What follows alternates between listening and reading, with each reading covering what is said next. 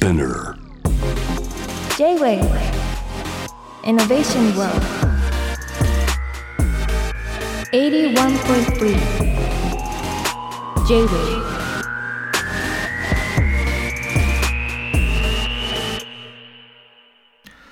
通りすがりの天才カートムがナビゲートしている JV イノベーションワールドです。ここからの、えー時間はロートイノベーションでございまして、えー、様々なね、世界の、えー業界のイノベーターをお迎えしているわけでございますが、今夜はね、シンガーソングライターの世界のね、ドイノベーターだと思います、稲直旅人さんをお迎えしております。はじめまして。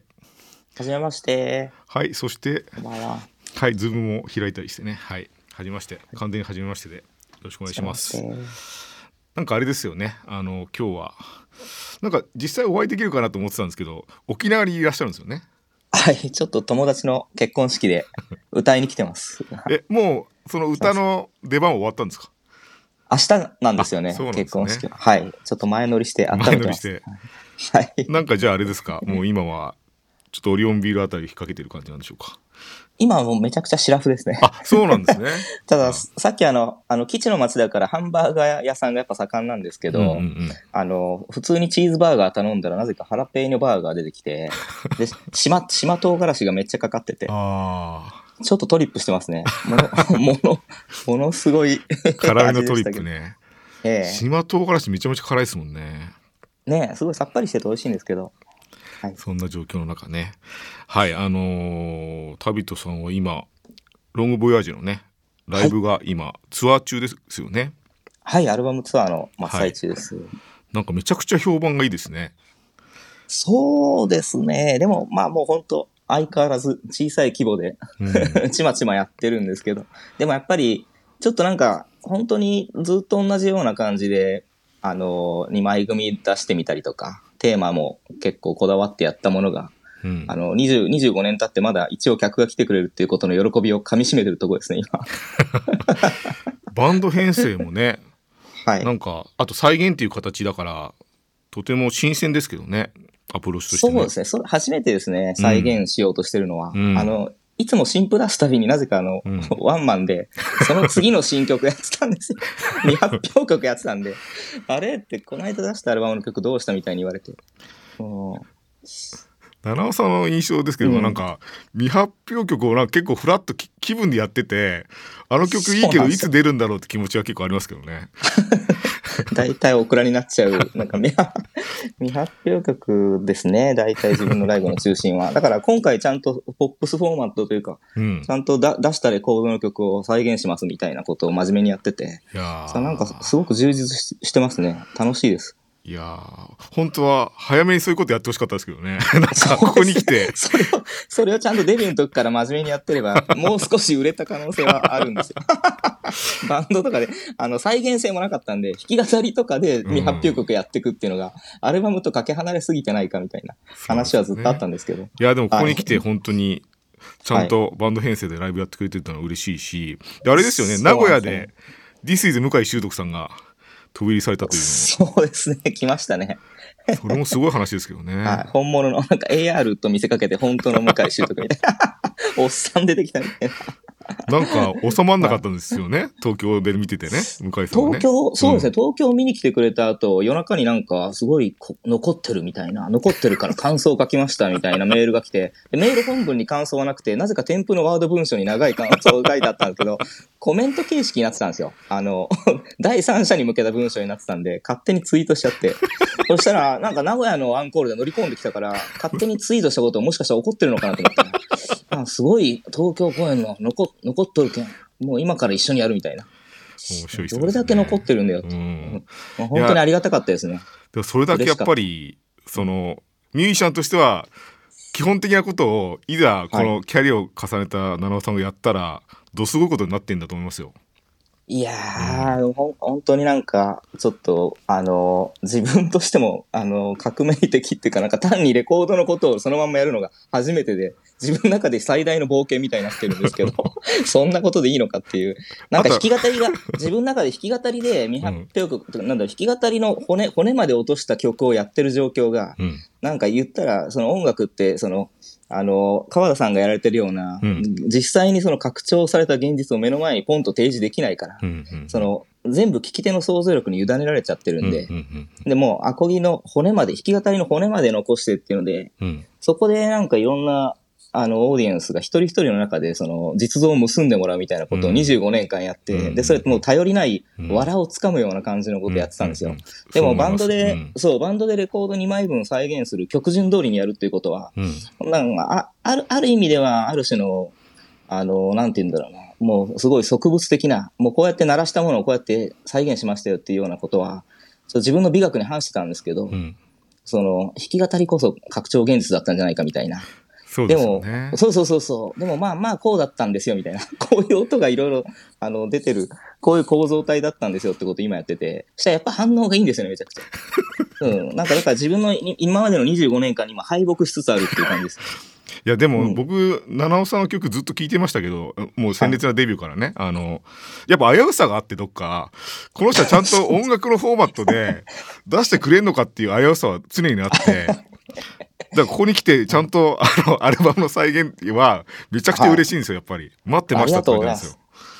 なんか何がびっくりしたって、あの、ストレイドックスっていうすごい、うん。あの、非常に、あの、感傷的な、すごい自分としてもなんかはい、一番内省的なアルバムを出した時に、はい。川田さんがツイッターでは、い。スロースロートレインがいいとかなんかそういうこと書いてくれてるのを見て、それはすごい嬉しかったし、なんか意外な感じがして、川田さんはすごい、はい。なんか、すごい、ちょっと自分の無無知すぎるあれです、すごいテクノロジーの最先端にいるアーティストみたいなイメージだったから、なんで俺のああいうフォーキーな、あスロースロートレインを聞いて、その、残ってる、残ってるみたいな、向井秀徳みたいな。そうなんですよ。残 僕は僕のなりにバッファが残ってて。そそそうん。音楽が好きなんですね。音楽も好きだしなんか、うん。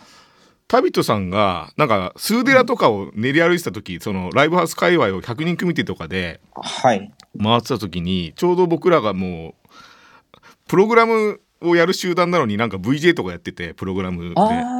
でその時になんはいか？現場が隣り合っててで見れる時は見れるようにしてたんですよ。あ生のはい。七尾旅人だと思ってあと100人組手がやばくて、100人組みたいな。はい。あれもやらないんですよやって100人組手は。そうですね。20代の頃やっぱり生きり、生きり倒してたんで、やっぱりあとシ シンガーソングライター、弾き語りというものの弱さっていうのをすごい意識してて、あー。それでオールジャンルのヒップホップ、b ボーイとかノイズの人とかジャズの人とか全部呼んできて、あの、一人一人とバトルしたら面白いやろうと思ってたんですけど、やっぱり20代のその、その生き生きってる感じ。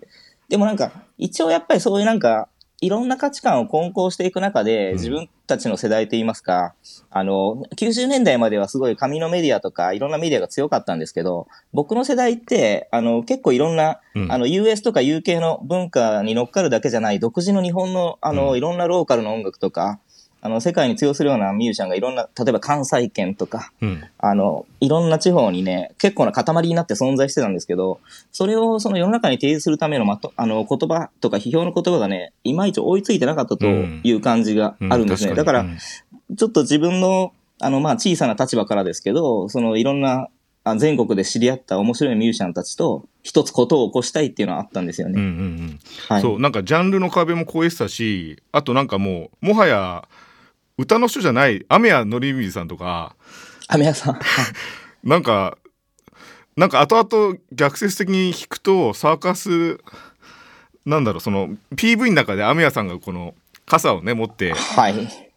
やる絵と偶然にもなんかね近しいものがあったみたいなのもありましたけどなんかジャンルを超えて組み手やってるのが本当に眩しくてかっこいいなと思って見てましたよ。いや、でも、AR3 兄弟こそ、ジャンルを越境しまくってますよねい。やいやいやでも本当に羨ましい。いやいや、うんとんでもないですよ。あの、気持ちいいですね。気持ちいい夜ですね。はい。はい。あのーそう、なんか、七尾さんって、僕、あの、はい。ライブ見てるから思うけど、多分、もう聞いてるリスナーにとっても、すごいシリアスな面と、あと、はいめちゃくちゃ面白いことやってるじゃないですか。そうですね。本当は、受けるようなことや笑えるようなやってるじゃないですか。好きですね。本気の笑いみたいな。本気の笑いありますよね。そのなんか最たるものはやっぱり犬たちのためのコンサートだと思ってて、ああ、ありがとうございます。あれはめちゃくちゃでしたね。すめちゃくちゃ面白かったですけどね。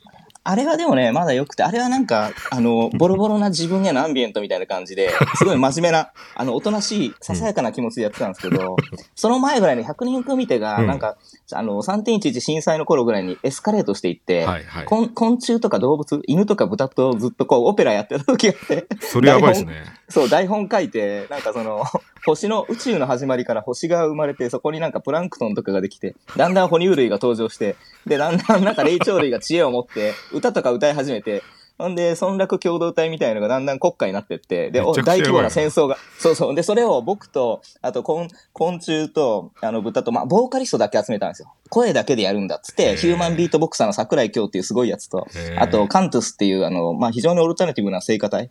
あの、賛賛美歌だけじゃなくて、いろんなそのトラディショナル歌を歌えるみたいな、それはみんなで、うわーっていう、その、その、そのクワイア集団は結構ちゃんと、あの、ただデタラメやってるだけじゃなくて、ストーリーにのっとって進行する感じがすごい面白くて、ただ最後の最後で、すごいミスに気づいたんですけど、俺、鈴、スズムシを呼んでたんですけど、メンバーに。スズムシはあれ声じゃなくて羽の音だったんですよ。あ、そっかそっか。そうですね。あれ、羽音じゃねえかってなって。なんかボーカルじゃないし、みたいな。まあでも楽器っちゃ楽器なんですかね。楽器っちゃ楽器なんですけど、で、なんかそういうこといろいろ、あの、野心的に30歳前後、20代とかやってたんですけど、その、結構ストレイドッグスの時ボロボロになってるとこに川田さんのスロースロートレイン良かったみたいな。で、俺はなんか、あのーなんだろうな、リリ、リリパみたいな、はいはいあの、リリースしたから無料ライブやれって言われたんですよ。はいはいマネージャーの平川さんって人に、あの、ネットで。はいで、そのネットでフリーライブやらされる感じってのが、うんもう新人ミュージシャンと同じ扱いやなと思って、いつまで経っても。で、いつまで経っても売れない俺が悪いんだけど、で、しょうが、それだったら俺、観客が犬だけだったらやりますよって。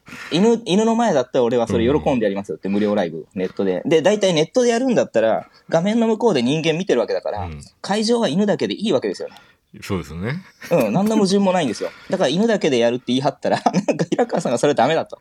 人間もいなきゃ、やる意味がないとかっつって。いやー、最高でしたね。がそう。それで、あの、スーパーデラックスですよね、まさに。そうですよねスーパーデラックスだけがやっていいよっつって。スーパーデラックス、本当変なところでしたからね。何でもやってよかったですよね。そう、やっていいって言ってなったのが、意外とだから日本のライブハウスとかって全然犬が入れない、排除されちゃってて、ウサギも入れないし、リスも入れないし、本当に人間のためだけの聖域、聖域みたいになっちゃってて、そうなんですよ、ね。そこはちょっとなんか、だから拡張現実で犬だらけになる。視界がもう全部犬とか動物とか、ゲジゲジとか、他の人間と違うその生命が全部こう、ぐんと見えてくるみたいなメガネとかを、あの、開発いただきたいです。いやー開発したいですけどね。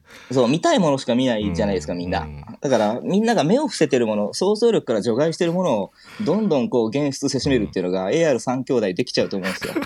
できちゃうし。なんか、あのその犬のコンサートの時の、なんか、締めで、メンバー紹介するみたいに、研修をなんか、叫んでたのが面白かったですね。やってたし、あの、スズムシの時もやってましたけど、スズムシの、スズムシが、なんか確か50匹ぐらい購入して、で、コオロギが安かったから150匹ぐらいいたんですよ。で、コオー、ロギを150匹分コールするのは無理だっつって。危ういですよ、すいませんですね。七尾食べて危ういんだよやっぱりそうそう、コオロギはすいません、コオロギで、みたいな。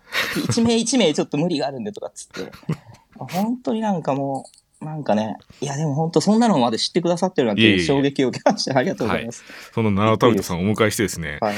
なんか喋りすぎてもうかなり時間がないんで、もう曲かけながら、あの、今夜あの、七尾食べさんの曲しかかけないんで、それで曲はちょっ、とあの、後で確保してるんでね、あの、ちょっとお話をさせてください。あの、はいシンガーソング歌うクラウドのね、はい。あの、分析したんですよ。あのー7枚のアルバムと、はい。えー曲で言うと101曲ですね。はい。本当はもっとあるんですけど、未発表曲も考えるとね、はい4万3043文字はい。を解析した結果、はい。七尾旅人がどんな言葉を使ってたのか頭の中入ってるんで、はい。ちょっとその七尾旅人本人に7つの質問をさせてください。はい。じゃあクイズですよこれ。はい。クイズ。えー第1問。はい七尾旅人が一番歌ってきた認証は何でしょはい。僕の歌詞の中で最も多く出てくる認証ってことですよねう。はい。多分だから君、君じゃないですかね。およ、うん。えそれ自覚あります？はありますね。あら呼び、よ呼びかけ、なんかひ一名への呼びかけっていうのが一番多いパターンなんで。おお。はい。これ正解です。おお。さすが。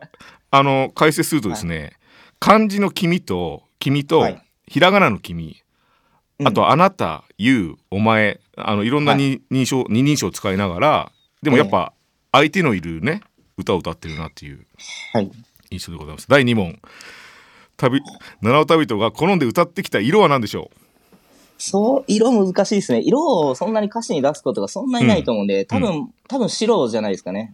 うお不正解あ、不正解。本人不正解あこれね必ずしも色だけじゃないとは思うんですけどあの心模様も含めてのブルーでした、あ、そうなんですか？うん。あ、ブルーは青青とかを含まずに、ブカタカナでブルーですね。あれ？ブルーなんて歌詞ああった？えーっとねあのー左腕ポエジーとはい。泡と光とあとブルーハンティングでいっぱい出てきますねあー、もうセカンドアルバムばっかりだ。だから、二十歳頃にブルーだったってことですよ。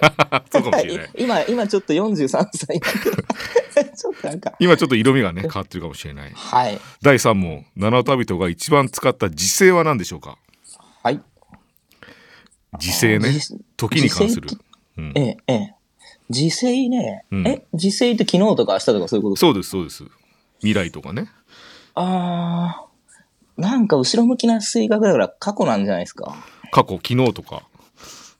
昨日、どう全然わかんない。な。全然わかんない。正解はね今でした。あ、今ですか、うん。あ、確かに今っていう字はよくなんか文章書くときもやったら書いてるな、それ は。僕は僕は僕の中の奈良旅人は結構今夜は使ってるなと思ってたんですけど。ああー、そうか、今夜にも今っていう文字が含まれてるからっていうことです、これはね別でした、うん。今が24で、今夜が23個出てましたねあ、結構出ますね。はい第4問はいこ。れ本人出してるってめちゃくちゃシュールな状況ですけど、えーはい奈良旅人が一番使った 5W1H は何でしょうか、はい。はい。まあ保塩とか？風ええとか、、えとか。うんはい。何を使ってるんでしょうかね、うーん。えー、っと、えー、っと、風じゃないかな。風誰、誰っていう漢字を俺すごいよく書いてるんで、誰、はいはいはい。はい、文章を書くときも誰、誰、はい。誰、誰、誰はね2位でしたね。2位ですか？あじゃあ、じゃあ、どこ、上あ正解ですね。どこで、どこが一番出てきてて。どこに、どこにいる、どこにいるみたいな、うん人、人探しみたいな曲が大半占めてるんですよ。あそれうん。自覚ありますか、ありますね。ええ。うん。大体全曲そうだから。ああ ささっきの検索書にもそうだったですけど、そうですよね。君はどこにいる、どこどこどこどこどこっていう。なんかね、うん。70回出てますね。70回？はい。しつこい。でもなんか僕結構名前に嘘がない人が好きで旅人じゃないですか奈良尾さんは、はい。旅人がやっぱりその空間に関する疑問符を歌の中で持ち続けているのはすごいその通りだなと思いますけどね。もう、なんかもう、親父、親父がつけたあの本名なんですよね、旅うん、人って。本名。うん。嫌、嫌になっちゃうな。やっぱ名前の通り人はねなっていくのかなと思いながら、第5問、七尾旅人が愛した名詞は何でしょうか？名詞ってなるともう本当に全く見当つかないんですけど、い犬で、犬じゃないし、犬じゃないですね。何なんだろう。あの子とかっていうことはよく歌詞に書くけど。あ子というのは出てきますね子子っていう。あ子はね一応認証扱いに僕はしましたんで。あ、そうかそうか、そうですよね。えー正解はね星でした。あ、星って、星って出ます？星がねすごい出てて。全然わからない。いやでも僕ね旅人さんのイメージってやっぱ羊飼いみたいなはい。銀融詩人のようなスナフキンのようなイメージだったから それは星出てくるなっていうね 感じでございましたけどいやいやいや、すすごいなんかこう、ドキドキしますね、これ。第6問。七尾旅人が愛した動詞は何でしょうか？いやなんだろうな。飛ぶとか歌うとか、うん。う歌うとか飛ぶとか、歩くとかあですかね。ー全部出てきますけどね。でも1位じゃないですね。ええー、なんだろ1位はですう。ね続けるでした続ける？はいあ結構なんか生真面目な。えっ、とねまあローリンローリンの中であの回り続けるってねあのあるそういうし感じです。うん歌詞、歌詞で続けるって言葉がそんな品質するのはおかしな話だな。そうなんですよあのこれは結構僕いろんな人解析してるんですけど続けるが1位って結構いないですね、あの珍しいですよね。だからなんかやっぱ今今とか今夜とか、はい。今動き続けてる感じがやっぱりしますよね旅人さんの歌は。今、そうか、今夜、続ける。あ、そうか。「ドンセイグッバイ」そのニューアルバムからの曲も回り続けるっていうこの星はまさにこの星は答えもなしに回り続けるっていうあ、確かに確かに。ちょっと意識的にローリンローリンから引っ張ってきたんですけど、あの、あの歌詞は。そういうとこもあるんですか？はい、回り続けるっていうのを、その曲の中で、あの、全然違う時期に書いた曲に、ちょっとだけ連関を持たせるのが好きなんですよ。あはい。それも続けていこうっていうことで。ー まさにスターシステムじゃないですかそう、なんか小説とかもなんかサーガみたいの結構好きだから、なんか全然違う作品なのに、あの、同じ作家だと、あ、初初期作品のあれがここに出てきてんじゃん、みたいな。うんうんうんうん。あそれはいいと思いますよあのなんかやっぱり江夏のカーブじゃないけどはい。七尾旅人の今夜とか七尾旅人の星とかってやっぱり普通のシンガーソングライターのと意味合いが違うからああ。なんかいいですけどね。何回でも使ってほしいですけどね。ありがとうございます。最後の問題です。うん。七尾旅人の歌にはい。やけに出てくる食べ物は何でしょあれ？食べ物って出ます？僕の曲に。うなんか一個だけやけに出てくるんですよねええー、カツオのたたきかな。それ出身地からかな。カツオとだけはそんな出てこないですね。なんだろう。え、食べ物？え？全然わかんない。え？リン、リンゴも歌ったことないと思うし、おにぎりも歌ってないし、なんだろう。あこんなに見当つかないものなのか。自分の話なんですけどね全然覚えてないですね。じゃあ正解を最後にお伝えすると、パンでございましたえ、あ、パンですね。はい。パンは最近のアルバムでパン屋の倉庫ででやたらとパンを連呼してましたけど、過去の曲にも出てくるんですか？ドッグブレッドああ、シュリンプそれもでも最新アルバム。あ、シュリンプ、うんはい。あ、二十ね歳ぐらいの？はいへえ。ら結構僕なんかご自身でもおっしゃってましたけどなんか最初の方に歌ってることをやっぱりなんか、今もなんか持ち続けてますよね、なんか。もう三つ子の魂で。結構最初の動機をずっと抱えてる作家とか好きなんですよ。ああなんか川田さんもそういう匂いしますよね。あそうそうですね。最初に、うん。なんか同じことをね。同じことを表現しても、年齢によって違うじゃないですか。はい。って思いますけどねいや、本当ちょっと、いや、なんかその話をもっと聞かせてほしいです、今度。ゆっくり。いやなんか なんか何、何気にこの、いい、いい年して俺ゲームとか大好きで、あはいはいはい最近やっと PS5 買えたんですけど、もうなんか熱が冷めちゃって、 Switch Lite で十分な中年男性になっちゃってなっちゃってるんですけど。でもなんか Steam Deck も欲しいしみたいな。ああまあちょっと、AR と別にあんま関係ない話かもしれないですけど。いや関係ありますよ。よ、うん、なんか本当にちょっと子供の頃やってたゲームともう違うっていうか、なんかアサアサシンクリードとかああいうの撮ってみても、あ古代エジプト再現してみたりとか、そうですね。あのあり方って極端で面白いなと思うんですけどね。なんか、うん。七尾旅人っていう人はそのなんでしょう、本当ギター一本でね、はい。い、ろんな世界の曲を歌う時もあればなんかオートチューンとか使ってテクノロジーの方にソングライティングの意味でも寄る時があるじゃないですかはい。そのなんか揺らぎみたいなものは今もありますか？そうですね。あの、まあ、ちょっとわ若い頃よりちょっと消極的になってるんですけど、なんかやっぱり息子ぐらいの二十歳ぐらいのやつが活躍してる時代なんで、うんうんうん。でもなんかその、その最新のテクノロジーなんだっていうことを強弁しなくても、やっぱり弾き語りの中に俺は拡張現実を見てたし、あー。なんかそこのこ骨格は揺らいでないんで、そうでしょうね。だから、うん。だから逆に他分野とのコラボレーションも全然、うん。全然できる。その余白ですよね、結局は。余白の中に何を見るかが人間が繰り返してきたことだと思うんで、そうですよね。その、おオートチューンも何が面白いって別にうん。新しい、あの、俺ね、俺中田ヤスタカより先にやってんすよ、あれ。あのそうでしょうね。ファそうね。ファーストアルバムのうん。マニフォーおもちゃ工場でオートチューン使ってるんですけど、うん。やってあれますね90、98年とかなんであれが。うんうんうん。な、な、だから、オートチューンの先駆者って言われてるんですけど、あの、うちの犬から。犬からね。他誰もいそうそうそうそう。ね。でも、あれも、あれも結局新しいことやったから偉かったんじゃなくて、うん。その、なんか人間の実在がぐにゃって機械化されて歪む様子をポップスに落とし込めたから面白かったっていう話で。そういうこと、そういうテクノロジーが、あの、人間の身体性自体を変更していくってことは、これからも何世代も繰り返されていくことなので、で、そこの隙間で人間から生じてくるポップスっていうものに取り組んでいく以上は、あの、まあ、積極的に今俺はこんな最新のこれを曲に取り入れましたってことじゃなくても、やっぱり自分の体も、あの、あの、例えば43となると20歳とは違うわけですけど、うんでも2023年に43歳なのは俺だけなんですよ、今。うん俺だけじゃねえけど、同世代のやついるけど。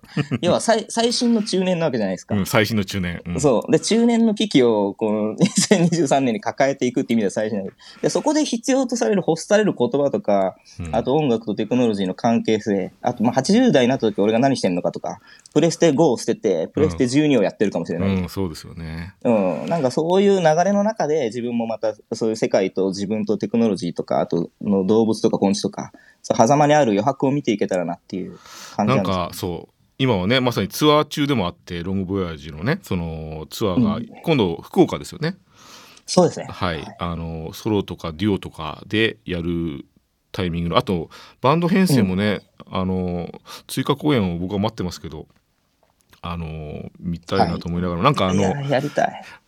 テクノロジー分野とまたセッションしたらセセッションしたくなったらちょっと思い出してほしいんですよね、僕のことちょっと。いや、もうなんか忙しそうだけど、なんかアイデアめっちゃありますよ。